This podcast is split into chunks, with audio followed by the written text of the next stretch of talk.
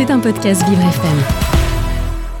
Ah, oh, oh, oh, non Oui, Beaujolais nouveau Le troisième jeudi de novembre est une date que tous les Lyonnais amateurs de vin auront notée sur leur agenda comme étant la sortie du Beaujolais nouveau. Et en ce 18 novembre, les dégustations ont déjà commencé dans tout le bassin lyonnais. Mais que désigne le Beaujolais nouveau?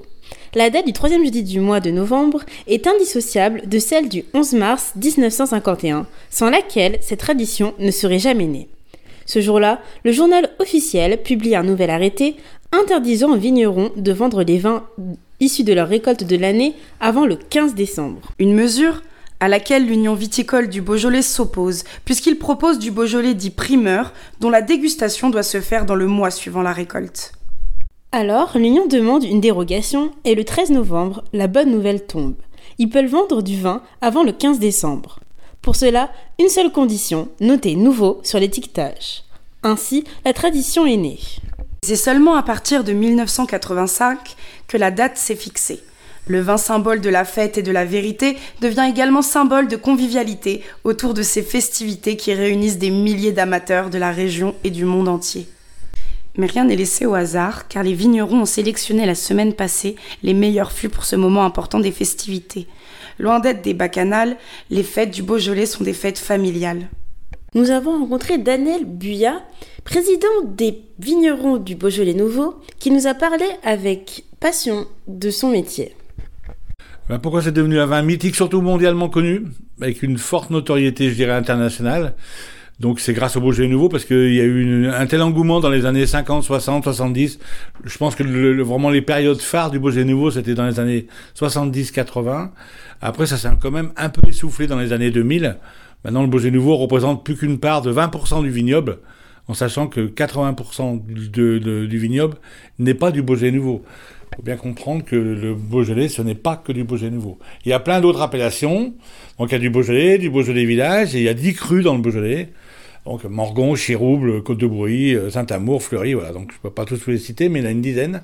Donc il y a 10 crus. Donc ce n'est pas que le Beaujolais nouveau, le Beaujolais. Donc c'est un petit peu à un moment donné l'image qu'en avait le grand public, qui été un peu décalée. Aujourd'hui, on est en train de recentrer nos appellations sur des vins, je dirais, festifs pour les Beaujolais nouveaux. En fait, c'est des vins d'entrée de gamme. Après, on a des vins de caractère, donc où on trouve toutes nos appellations et nos crus. Et on a aussi des belles cuvées d'exception aujourd'hui où on peut faire du vieillissement et de, l'élevage. Le Beaujolais peut se garder aussi 5 ans, voire 10 ans. Voilà, c'est ça le Beaujolais dans, dans sa globalité. On avait des événements, on fait des Beaujolais dans le monde entier, et on n'avait pas un événement grand public au cœur du vignoble. Donc on avait besoin d'un événement grand public au cœur du vignoble. Alors qu'on a créé un petit événement au début qui avait un tout petit budget. Le budget est multiplié par 20 maintenant.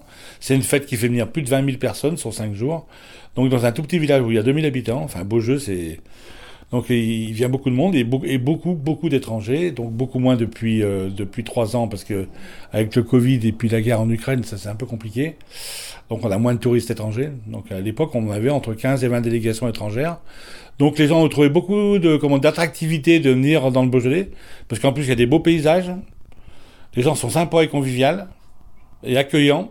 Donc euh, c'est ça, tout ça le Beaujolais, c'est la convivialité, c'est l'accueil.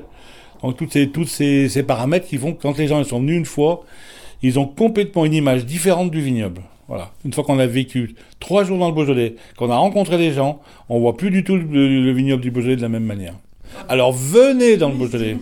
Il y a une nouvelle génération qui arrive, il y a une sensibilité, euh, une sensibilité bio forte euh, de la société qui est, intéressante. Et là, on a une vraie mutation dans notre vignoble, euh, de, nouvelles façons de cultiver. Donc en supprimant un certain nombre d'intrants, que ce soit les, herbicides et tous les produits de traitement qu'on a dans les vignes.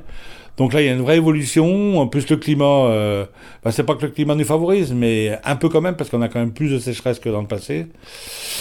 Il nous favorise d'un côté pour ça, il nous défavorise de l'autre côté parce qu'on a des périodes de sécheresse fortes qu'on a connues en 2022.